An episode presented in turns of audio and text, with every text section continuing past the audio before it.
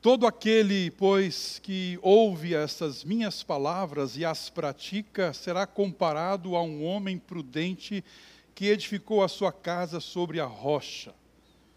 E caiu a chuva, transbordaram os rios, sopraram os ventos e deram com ímpeto contra aquela casa, e não caiu, porque fora edificada sobre a rocha. E todo aquele que ouve estas minhas palavras e não as pratica, será comparado a um homem insensato que edificou a sua casa sobre a areia. Caiu a chuva, transbordaram os rios, sopraram os ventos e deram com ímpeto contra aquela casa, e ela desabou, sendo grande a sua ruína. Oremos, irmãs e irmãos, ao Senhor. Senhor Deus, nosso Pai querido, a tua palavra, Senhor, acabou de ser lida diante do teu povo. E nós pedimos agora a instrução que vem do teu Santo Espírito, da tua iluminação, para que possamos compreender, Senhor, a mensagem da tua palavra ao nosso coração nesta manhã. Permita, Pai, que seja assim. Nós pedimos em nome de Jesus e para a glória de Jesus. Amém. Amém. Minhas irmãs e meus irmãos, na, na construção civil, como creio que todos nós aqui sabemos, ao se erigir um grande edifício, um grande prédio, muito tempo e muitos recursos são aplicados na, na fundação, no alicerce de qualquer edifício. É, é a base, é a sustentação do edifício. Cheia de concreto, de ferragens. O ano passado, em algumas partes do mundo, e aqui no Brasil, inclusive, na cidade do Rio de Janeiro, um prédio simplesmente desabou, veio abaixo.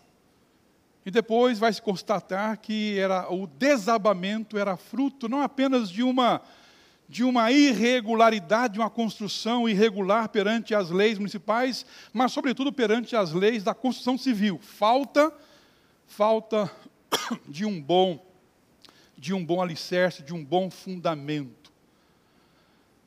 Quando o Senhor Jesus Cristo anuncia o seu magistral sermão, segundo a, a tradição, o sermão da montanha, quando ele está encerrando, quando ele está concluindo o seu sermão, ele fala, ele pega a ideia de dois construtores, um homem que construiu a sua casa sobre a rocha e o outro sobre a areia e que de repente, com a chuva, com o soprar dos ventos, uma ruiu e a outra não, e a, a, a razão disto estava exatamente no fundamento da, das duas construções. Nós temos uma, durante a nossa caminhada, durante a nossa existência aqui, quer queiramos, quer não, quer tenhamos consciência ou não, nós estamos vivendo uma vida e nós estamos também construindo uma vida e que nós aqui da igreja chamamos de vida, vida cristã. E eu queria falar nessa manhã, rapidamente, antes da nossa assembleia, sobre esta vida cristã. A vida cristã bem edificada. Vida cristã bem edificada.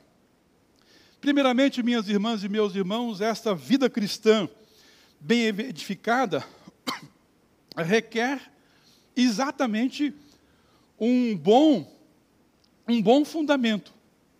A vida cristã, a minha vida, a sua vida, a nossa vida cristã, para ser bem edificada, ela requer um bom fundamento, um bom um alicerce, uma boa fundação. Percebam que aqui no texto as duas construções, elas são parecidas. Aliás, as construções geralmente são parecidas, os prédios, as casas geralmente são parecidas. Mas o que vai diferenciar a construção é exatamente o alicerce, é exatamente o fundamento. Qual é o fundamento da nossa vida cristã? A vida cristã bem edificada, ela vai requerer de mim e de você a esse bom fundamento. E as escrituras são são é, fartas em afirmar que o fundamento, o bom fundamento da nossa vida ou da vida cristã edificada é exatamente uma pessoa. É uma pessoa.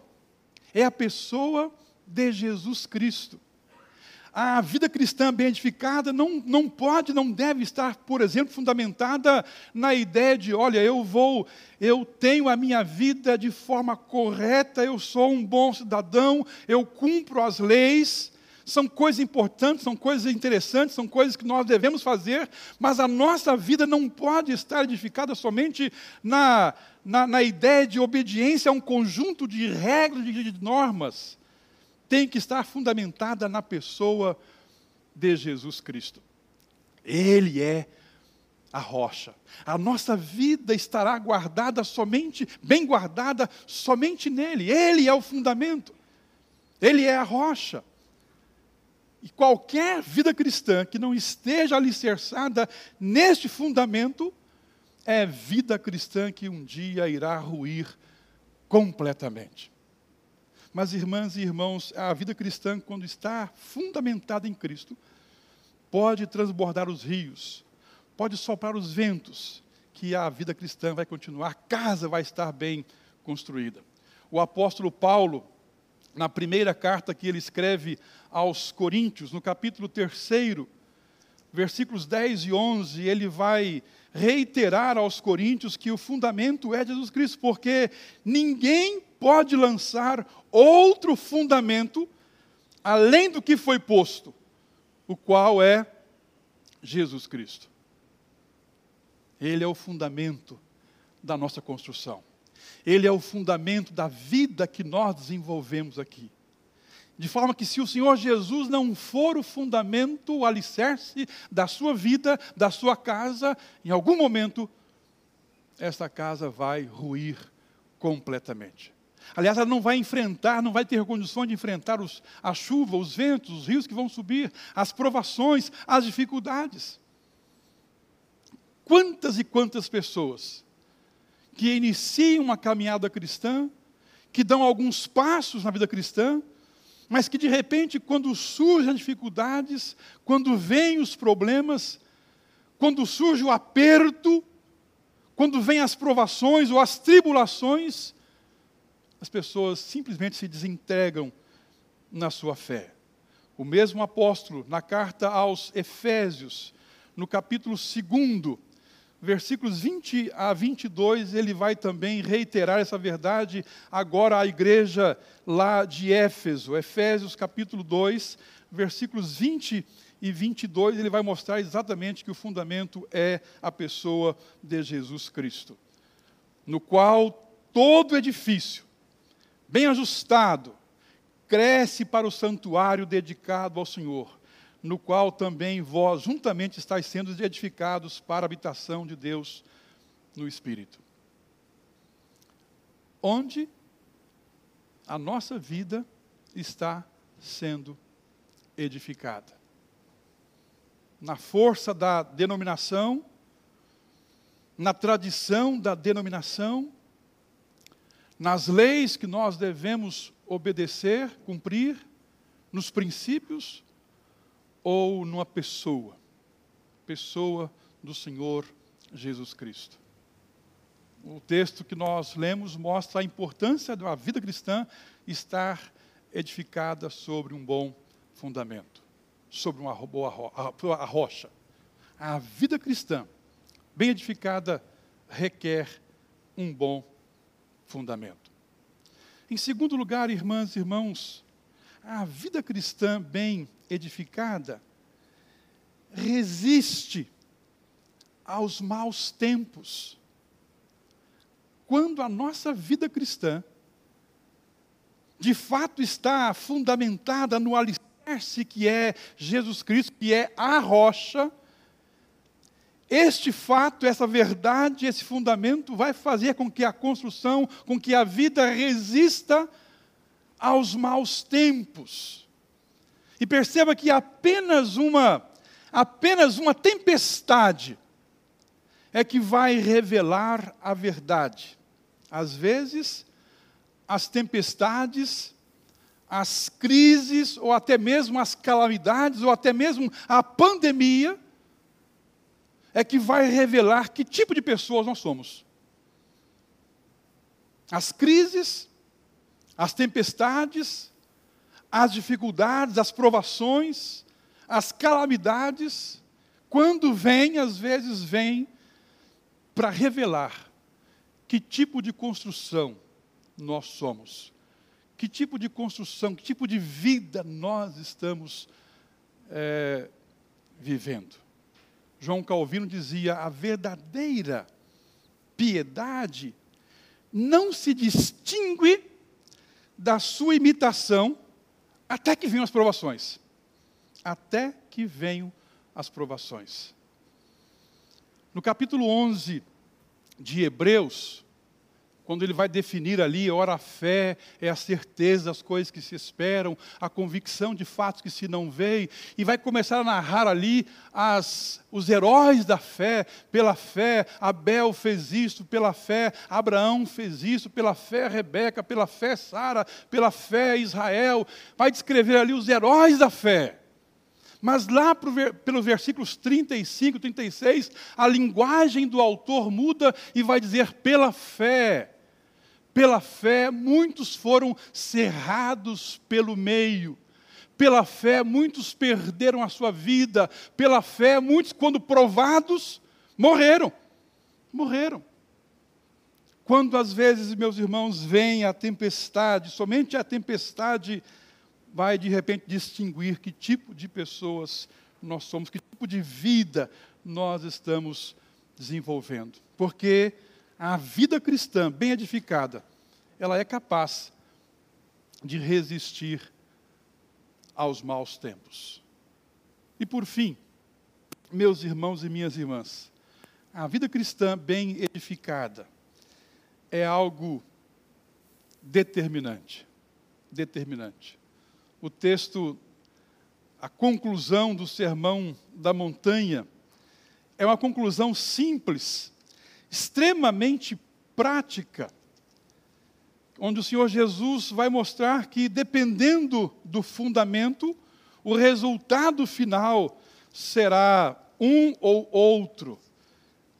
Capítulo 7, volto a ler. Todo aquele, pois, que ouve estas minhas palavras e as pratica, será comparado, é uma comparação, a um homem prudente que edificou a sua casa sobre a rocha. Caiu a chuva, transbordaram os rios, sopraram os ventos e deram com ímpeto contra aquela casa que não caiu. Não caiu, porque tinha um bom fundamento. Tinha a rocha como alicerce. E todo aquele que ouve essas minhas palavras e não as pratica, será também comparado a um homem insensato, que edificou a sua casa sobre a areia. Caiu a chuva, transbordaram os rios, sopraram os ventos e deram com ímpeto contra aquela casa. E ela desabou, sendo grande a sua ruína. Então, uma vida cristã bem edificada é algo determinante, que vai determinar o sucesso ou o fracasso, o permanecer firme ou a ruína, é exatamente o fundamento. Por isso, meus irmãos e minhas irmãs, a insistência da igreja cristã reformada de nos apegarmos à pessoa de Jesus Cristo e não abrir mão dele de forma alguma, porque ele é o bom fundamento de uma vida cristã bem edificada. De tal forma que, se nós não estivermos com Jesus Cristo, este fato será determinante, que vai determinar toda a eternidade da nossa existência. Todo edifício depende deste bom alicerce. Eu não posso abrir mão do Senhor Jesus Cristo na minha vida. A igreja não pode abrir mão do Senhor Jesus Cristo. A nossa vida está guardada nele. A nossa vida é vivida nele vivendo ou morrendo nele, nós somos dele e para ele. A nossa alma, o nosso espírito está guardado tão somente na pessoa bendita e santa do Senhor Jesus Cristo.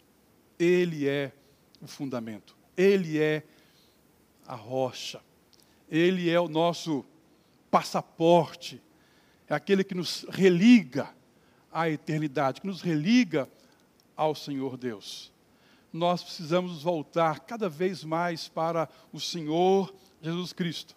Entender Sua pessoa, Sua obra, Sua mensagem, a forma dele ser e colocá-lo como fundamento da nossa vida cristã.